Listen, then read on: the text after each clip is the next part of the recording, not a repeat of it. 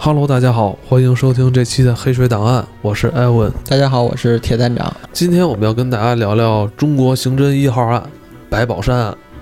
白宝山，一九五八年出生，河北徐水人啊，曾经是居住在北京的石景山区，是重大连续杀人案的犯人，也是一个在中国刑侦史上。有坐标地位的杀人犯，整个中国建国以后吧，都是一个非常重要的大案。这个犯案的这个人就是白宝山，他瞄准的是咱们的这个公安干警，以及还有一些，我记得好像还有一些军人。对，白宝山这个算是当年或者说现在都算是刑侦一号案。一号案，哎，这你们是定义的一号案，就是是怎么一个意思？首先说这个抢劫这个赃款。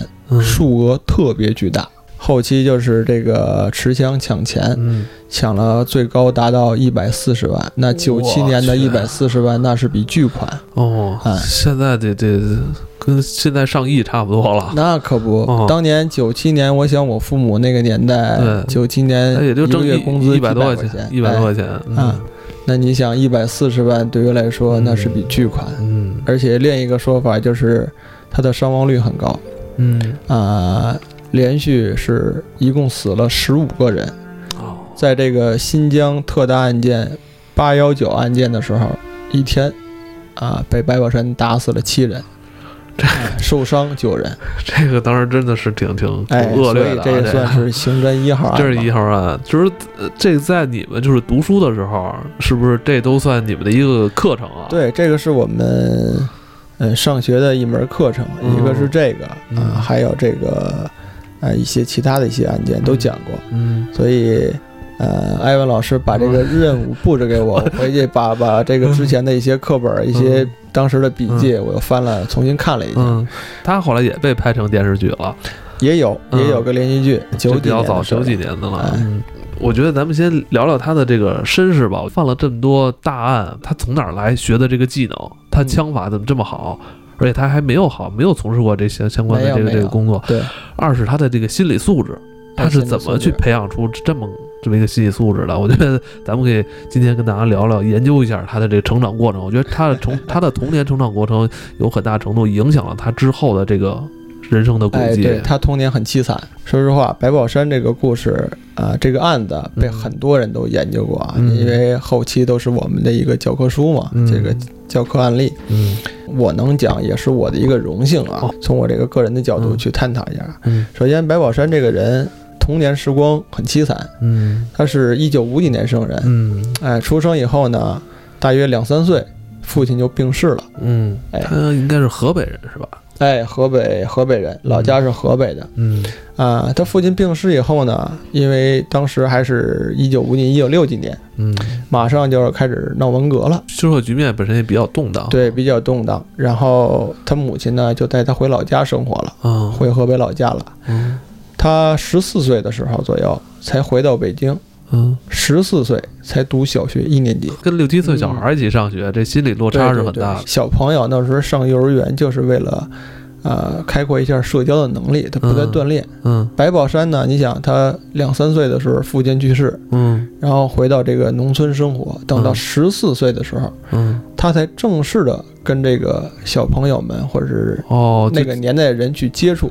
哦，他这个社交的能力已经慢慢在被。弱化了哦，所以白宝山的后期这个人，呃，脾气秉性比较孤僻，也是因为他童年这个时候造成的。从很小时候就没有建立起一个正常的这个社交关系，他不知道该怎么去跟人去社交。他不知道那时候，你想他十四岁，他也不清楚怎么跟这个小朋友一起玩，或者是去接触。明白。当时他身边的孩子呢，上小学都是六七岁。对对对，哎，他是还是有很大心理落差的。对对，嗯。嗯，所以他自尊心嘛受到了很大伤害，很大伤害。而且后期白宝山一共上学就上了三年，十七岁左右就开始进工厂上班了，工作识识了几个字就开始工作。对对对，所以这个白宝山的文化层次还是比较低。嗯，步入社会开始工作之后，当时他也没有编制，好像是在那个某些国营企业做一些临时工的工作，是吧？哎，对，他在一个酱菜厂上班当临时工。嗯，哎，十七八九的那时候。哎，说实话，呃，正好叛逆期，对，正好叛逆期。嗯，但是在那个时候啊，白宝山发觉自己有一项，就算是潜能也好，还是算是天赋也好，也是一种爱好。哎，也是一种爱好。但没想到这个爱好后期给他造成了造成了不可挽回的，甚至把这个命都丢了。嗯，就是因为这个。对，好像是说他在这个国营企业上班的时候，好像有一次，好像单位组织什么打枪吧？哎，那时候叫民兵训练。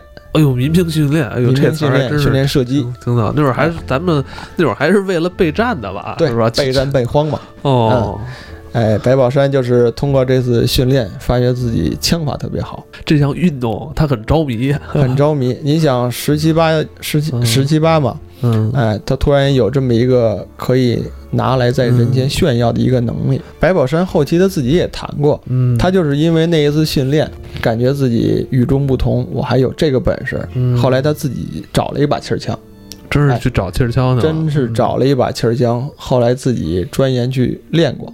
嗯，而且那个年代说有把气儿枪比较普遍，去山里打个枪啊什么的，其实也不会说特别引人注目。对对对，所以就说白宝山后期所发生的这些呃案件，然后涉及的这项本事，嗯，都是在他十八九岁的时候，用一把气儿枪练出来的。哦，哎，这也是犯罪，也是一步一步。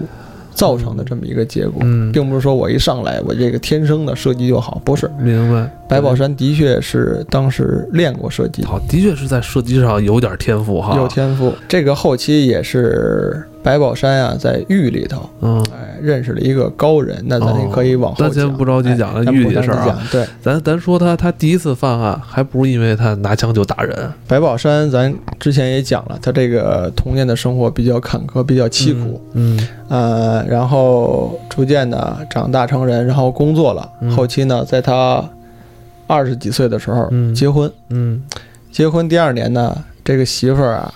给他生了一对龙凤胎，嗯，啊，咱现在可以设想啊，他当时有孩子，应该是在二十五、二十四岁左右，嗯，那是一九八二年、八三年左右时间啊，啊，在那个时间段，一个文化层次只有三年级的人，嗯，干一份临时工，他要养活自己的母亲，嗯。啊，他父亲早就去世了嘛，他要养活自己的母亲，养活自己的媳妇儿，嗯，还有两个孩子，还有两个孩子，那个两个孩子才一岁。对，刚刚出生嘛，所以压力很大，生活压力很大，经济比较困苦嘛，嗯，所以白宝山就产生了一个念头，嗯，就要出去偷东西，偷东西，嗯，呃，偷东西呢，这个事儿呢，大约也是在他。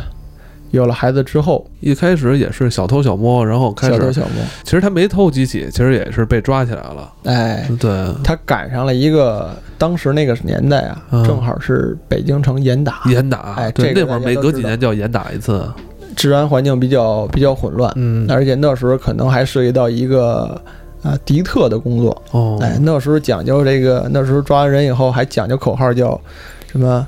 呃。坦白从宽，抗拒从严。现在这句话不让用了，原来还可以用啊。原来是你交代了，然后你要是不交代，这个就以从严处理。坦白从宽，抗拒从严是当年严打时期的口号。哦，这只是当时严打时期的口号。对对对对对。哦，那你说，那我们以为就是现在大家还在用呢这句话，主要是这句话比较有名。但是在实际的这个工作中，呃，作为一个执法者，你不能这么说啊。实际工作中不能以这句话作为标准。哎，对对对，现在是不让用这个口号了，也不让写到这个纸面上了。哦，是这么一个。嗯，当年白宝山就是赶上这么一个大背景。他最初啊，就是小偷小摸，你从他这个偷这点东西就能看出来。嗯，呃，这有记录说白宝山偷的东西有有伞、雨伞，嗯，还有这个蚊帐。进人家里头，把人蚊帐偷走了，所以夹克山之类的。所以我觉得，你想他当时生活真是不容易。哎，对，连蚊帐家里都没有。蚊帐这乱七八糟什么都偷，到最后这个折合人民币才五百多块钱。嗯，五百多块钱呢，被抓了以后判了四年。嗯，但是后期在这个狱里头啊，又查出大家点其他的事情来。嗯，有这个抢劫等等一些行为。哦。加上当年严打等等一些这个大环境背景，嗯，啊，这一下给判的比较重哦，判了白宝山将近十四年的有期徒刑哦，等于是加刑了是吧？哎，加刑了。他这个时间点呢，应该是从一九八三年的三月八号开始，一直结束是在一九九七年的三月七号。那这么一算，正好十四年。他在狱里的时候，还遇见了一个也是对他影响很大的另外一个犯人，是吧？哎，对对对，这个说实话，白宝山这一生啊，其实大部分时间是在狱里经过的。嗯，他一活的时间很短，活了四十岁。嗯啊，他在监狱里光服刑有十三年。嗯，那算是二十几岁嘛。嗯，那可能是人生最美好的时光是在监狱里度过的。嗯，所以这个当年对于白宝山的心理上的冲击各方面是很大的。嗯，这也导致了他后期哎出来以后杀人越货、亡命天涯这么一个犯罪之路。他在狱里是一个好像是比较熟悉枪械的一个人，哎，对吧？他们俩还成为朋友了。对对对，是这么样。啊，白宝山在北京被判完刑以后啊。咱刚才之前的故事也讲过，看守所和监狱是不一样的。嗯，啊，白宝山呢，在北京判完刑以后，嗯，派送到新疆的新安监狱。哦，这是正经的监狱了。哎，这个是正经的监狱，这个地方在现在新疆的石河子地区。哦，先说咱讲讲这个监狱啊，这个新疆这个监狱呢，我是知道，而且后期的工作上也接触过。你后来还去过？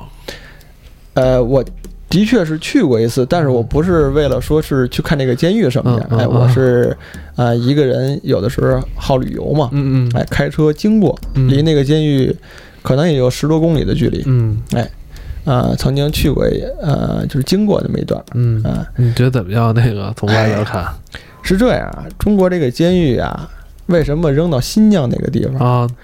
第一点是人少荒凉啊，这个地儿我当时去开车去的时候。呃，有去过新疆的朋友都知道，新疆地方特别广袤，而且有沙漠。嗯，而且你在这个路边开车的时候，你经常会发现路边有一个指示牌，嗯，上面会写着“前方两百公里没有加油站”。哎。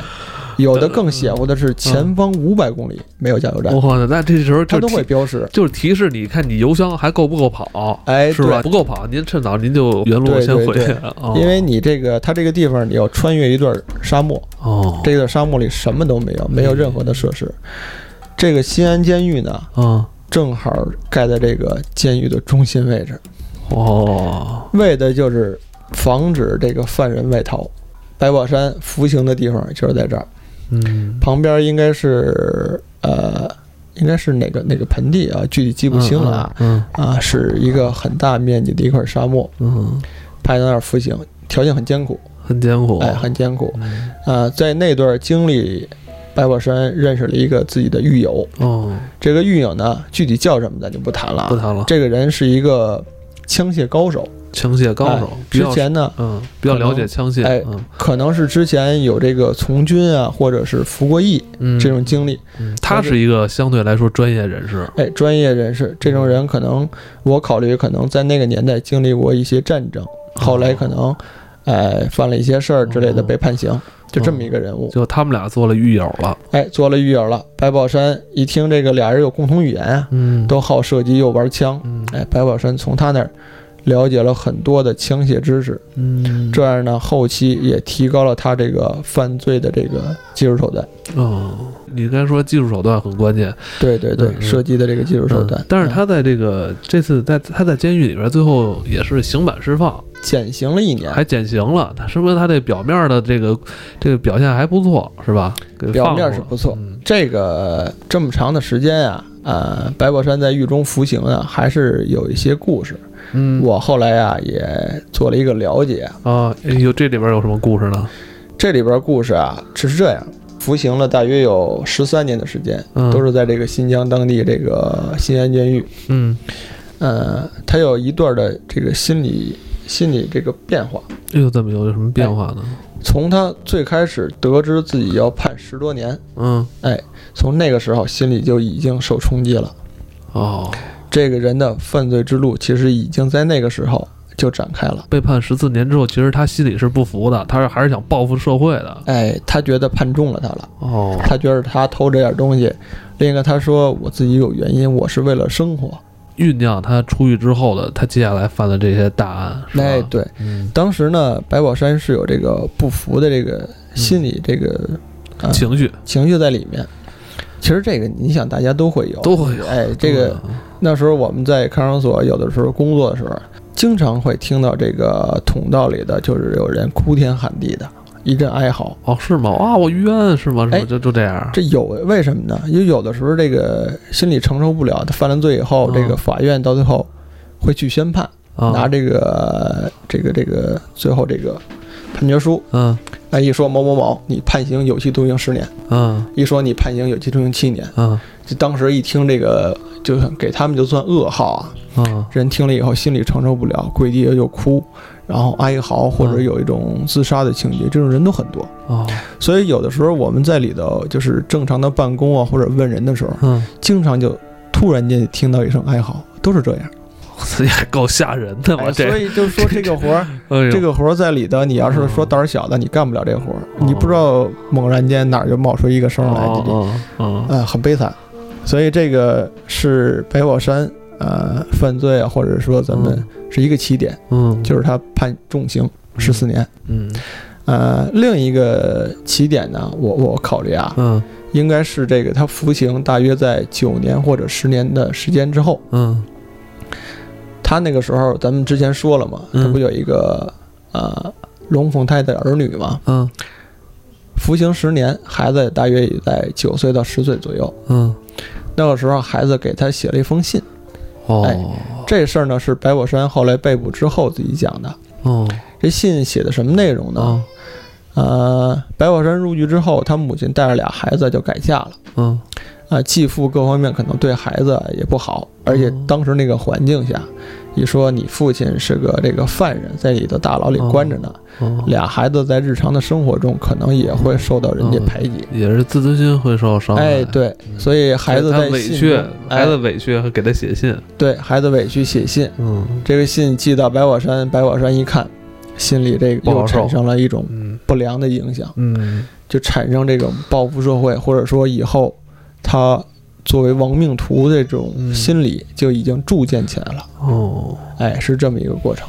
他一直在内心的隐忍着这一切啊，这很可怕啊。说就是白宝山是一个耐心各方面，嗯，就是很固执的一个人，而且很有忍耐力，很有忍耐力。哎，就这种很有忍耐力、很固执的人都能办大事。说实话，这是这是我的一个经验啊，就说啊，人呢可以往后还有几个这个小事情能谈出来。白宝山这个耐力各方面，嗯，呃，得到这个信之后呢，白宝山这个。在犯罪心理层面上，就说已经是架构起来了，嗯，然后就在当年，应该是在，呃，一九九三年到九四年之间，嗯，啊，白宝山第一次杀人，那这时候他是他出狱之后吗？哎，没有，这个时候还在监狱里面，在监狱里就开始杀人了。哎，在九三年的左右，他把两个狱友给杀了。这个可能大家一听，这是这是个疑团，很多人都不清楚。对。呃，那是这样。刚才咱们讲这个新疆监狱很荒凉，嗯，在一个沙漠里头，一般犯人逃不出去。但是啊，即便你逃了，嗯，就是你从这监狱里跑了啊，也没人追你，出去也是死路一条。对，咱刚才谈了，这地方是在沙漠中间，对，好几百公里都都什么都没有。哎，你出去以后也没有没有什么，呃，当时也没有交通工具，嗯，你在沙漠，你只能靠两条腿走，嗯。即便咱就这么说，你走出这个沙漠，嗯，你先你找水喝吧。对，哎，第一口井就有武警战士那儿把守着，你说你敢喝去吗？出去到最后还是被抓。嗯，呃，而且后来我还听我这个呃当时这个师傅讲过，说这个新疆监狱，你定期是要普查犯人的，就是查这个内务。嗯，哎，查什么？你你有没有什么一些违禁品或者查什么东西？嗯，当时要查这个犯人。嗯，自己要是私藏这个菜头，菜头菜头是指什么呀？嗯，这白菜，咱们一般不只吃叶儿吗？啊，把这白菜帮子剁了，这北京话白菜帮子。嗯，这个犯人如果有人把这个白菜帮子留下来，就说明他可能有这个越狱的可能。为什么？这个白菜帮子里头有水啊，到最后你要穿越沙漠带那么几个菜头，弄不好你就能从这个沙漠里走出去。哦，是这回事儿。对对，你这个这个你没经过不了解的人，你不可能有藏点那个白菜的帮子、白菜根儿那点儿。对对对，做菜都不吃的那部分，他要留出来，作为这它食物储备、水分储备，它走出沙漠必须靠这个。你要在沙漠，就是在这个监狱里头，如果人狱警在翻你的内屋的时候发现你有这个东西，就说明你可能有这个越狱的可能。白宝山的这两个狱友哦，可能是私藏一些东西，然后俩人跑出沙漠了。哦，但实际上是白宝山晚上啊用锤子给这俩人敲死了，给埋了，而且是先后，第一个杀了以后。他这个举动的动机是什么呢？哎，动机后来抓到白宝山之后，白宝山自己讲叫试试手，真够吓人的！我操，练练胆子 哦。因为为什么呀？咱们之前讲啊，他之前呃结识了一个懂枪械知识的朋友，嗯，犯罪技能提高了，嗯，然后又加上他呃家人这个两个孩子来信，嗯。他这个亡命天涯这条路，嗯，自己已经给自己定了哦，但是他还从没有杀过人，那怎么办？而且在狱里的可能，啊，谁也不服谁，有的这种对对对，而且那时候的监狱可能更乱。而且白宝山当时，呃，他有一个特别的环境，他并不是在监狱里的服刑，他是在监狱外面的一个牛棚。哦，日常的工作就是放牛放羊。哦，他等于就跟你刚才说的那个是外城是吧？内城外城，他在内城外城中间这个区域是吧？对，哦，哎，他是那块还有点这个草啊什么的，还是得干活，还是得干活，还是得干活。然后他干活呢，可能就有两三个人，就是他这几个狱友。白宝山案的故事，今天这集时间差不多了，咱们下期接着聊，接着聊。